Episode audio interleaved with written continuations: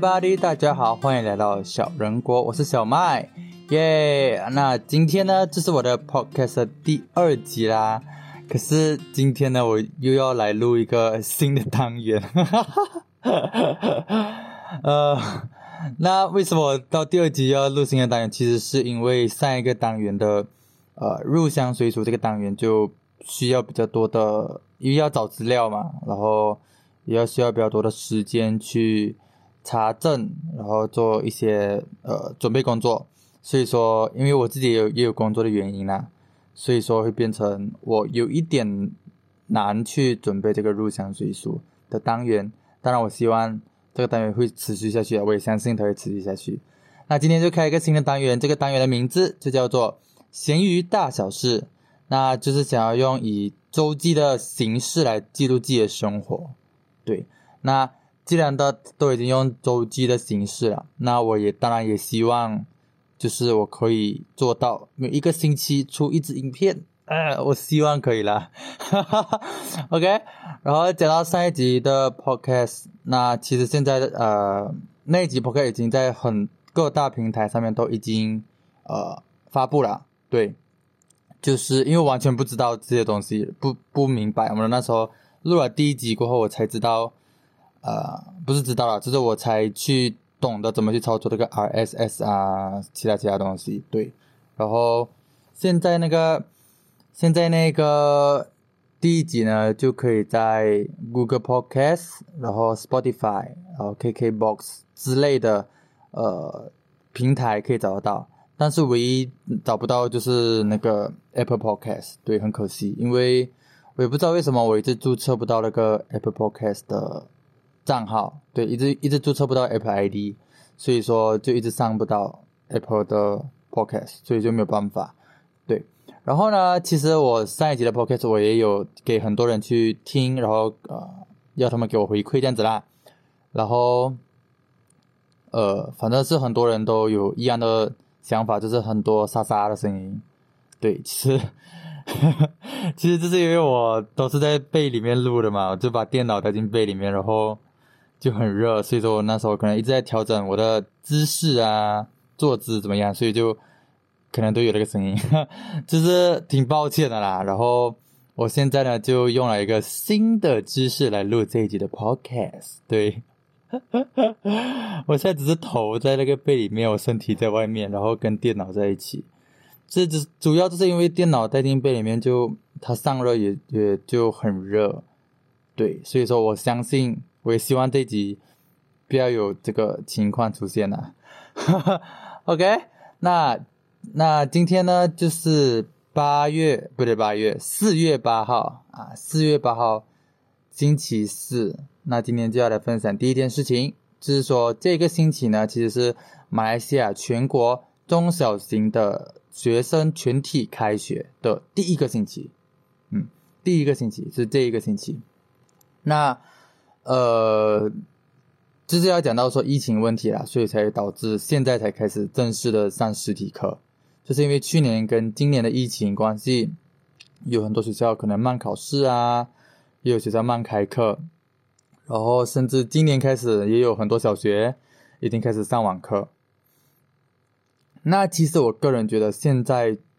呃，上实体课我觉得是很不合适了，这时机我觉得还是不对，对，所以，呃，还是要大概了解一下马来西亚现在的疫情情况啊。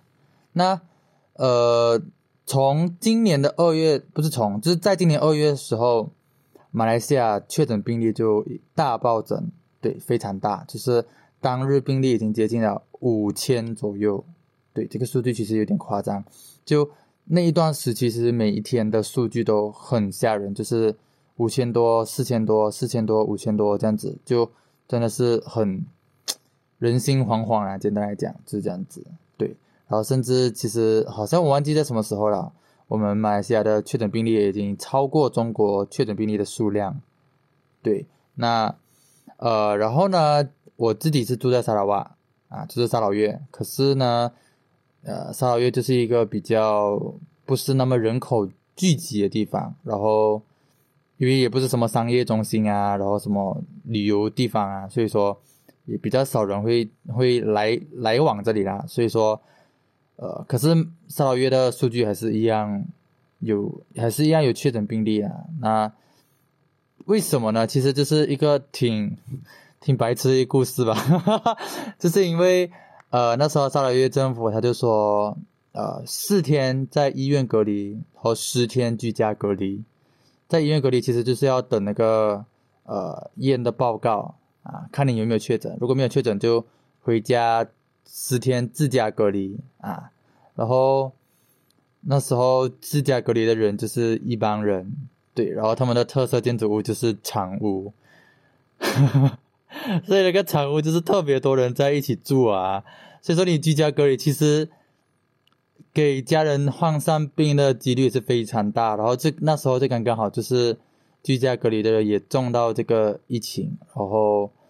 呃，那整个长屋的人又到处跑，所以变成说整个沙老月都失守了。对我觉得。就挺搞笑的，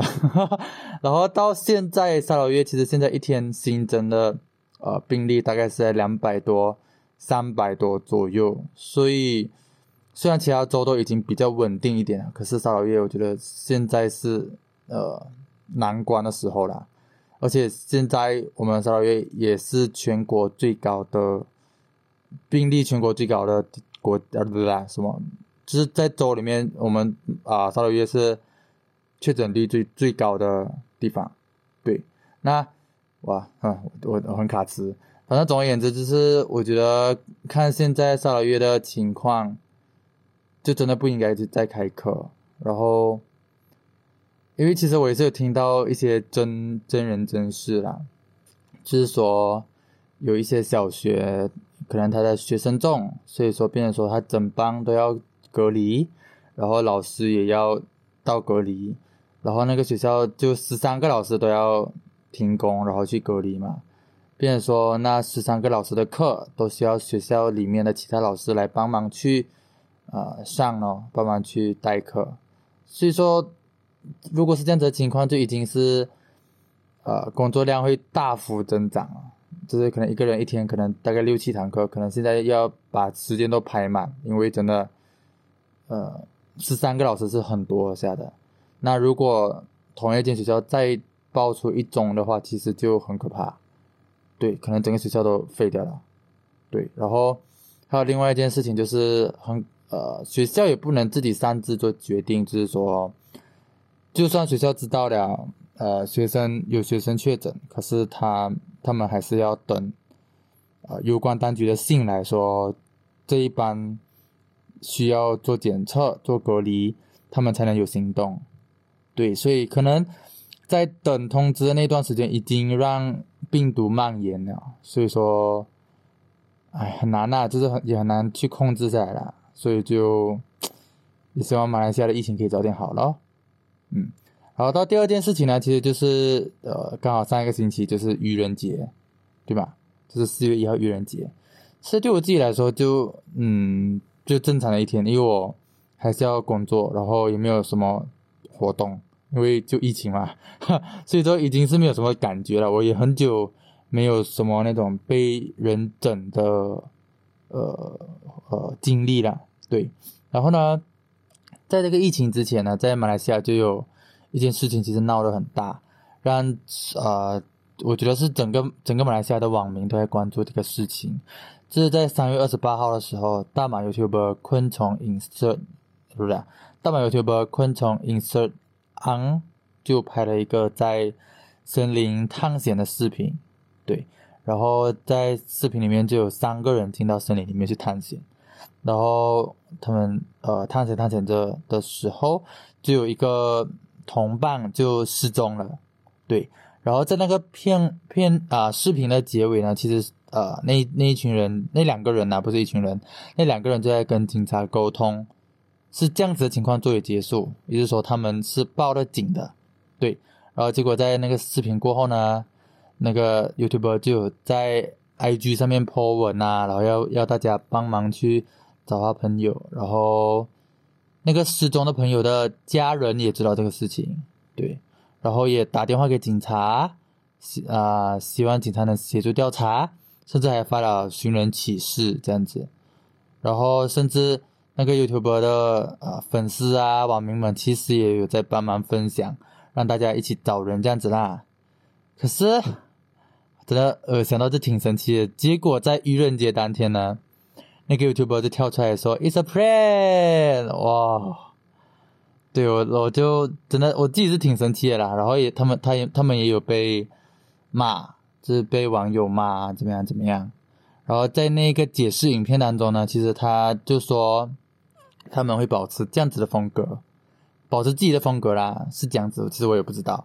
然后还说马来西亚的人，呃，就没有人敢把这样子的 plan 给做这么大，他就觉得要玩的话就要玩到最大。所以我听起来就觉得他好像把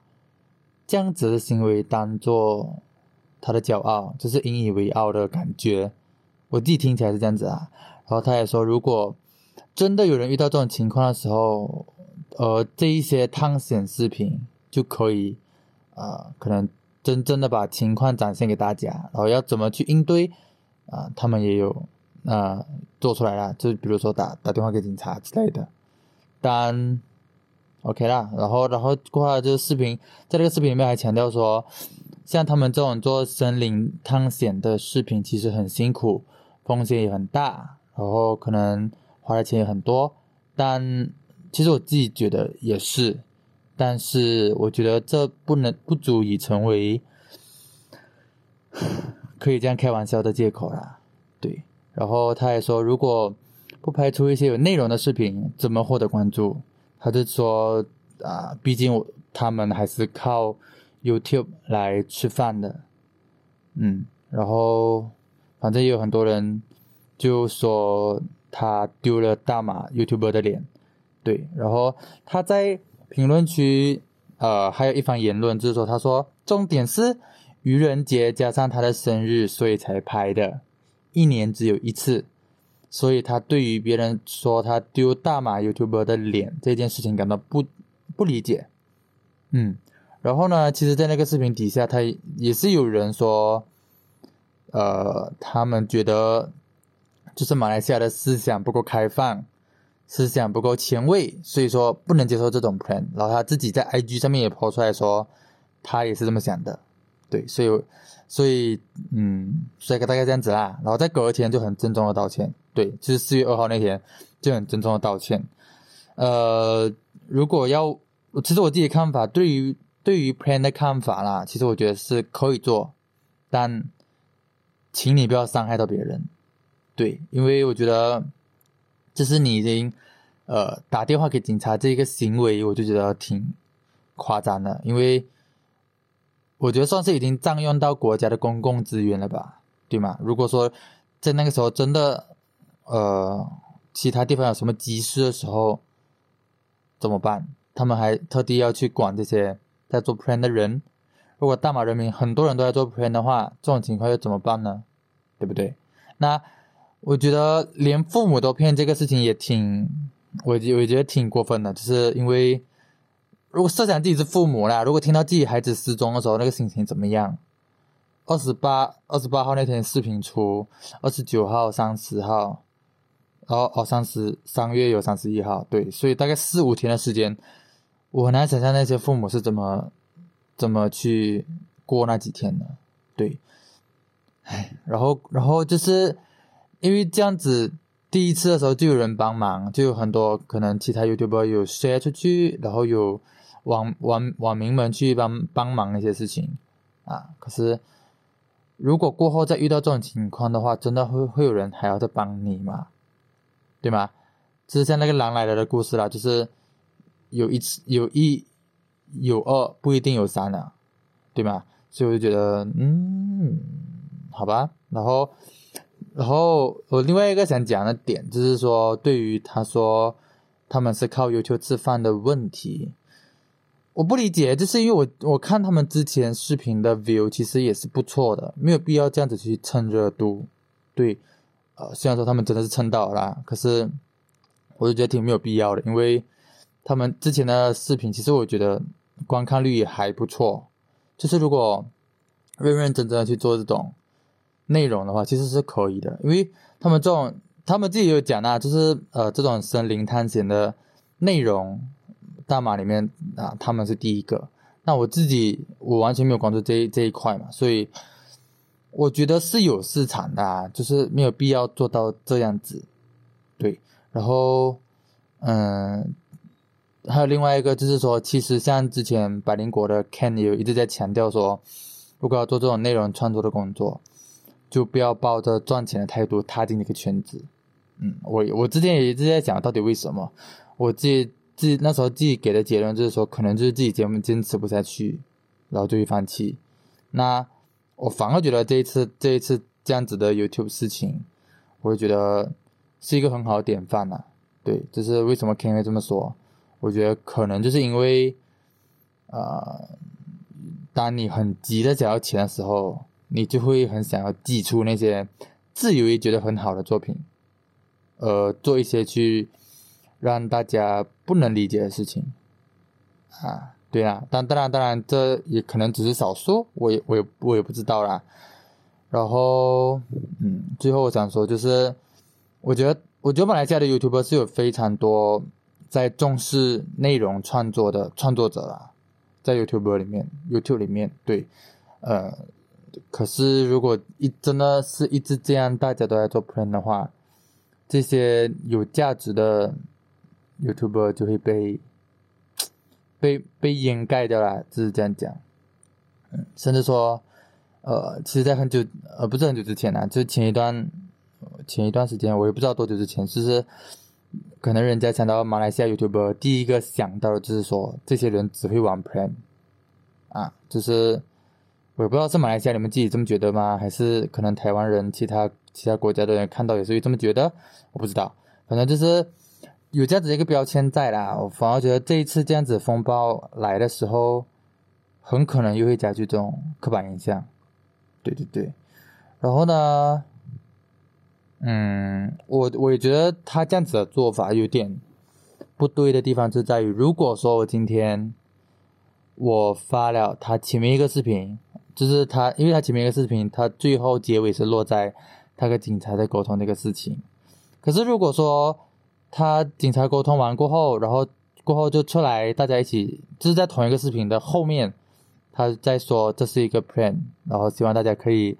在探险的时候，如果真的遇到这种情况，应该怎么应对？他们也显示了啊，我觉得这样子这样子做出来的内容就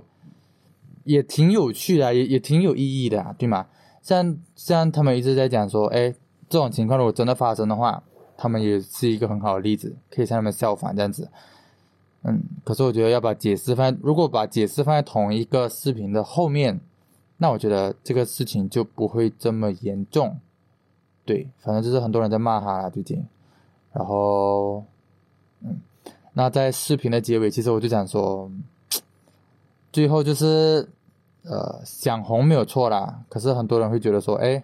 黑红也是红啊。可是我觉得，就大家都不要去追求这种黑红了。就是如果真的大家都在追求这种黑红的话，那请问，真正在做对的事情的人，是不是也是一样会被掩盖掉？我觉得很可惜啊。嗯，那这就是我自己的看法咯。这今天就分享这两件事情。所以说，今天的 podcast 就先到这边。我是小麦，我们下一期再见哦。记得要留守我的 podcast 节目，谢谢大家。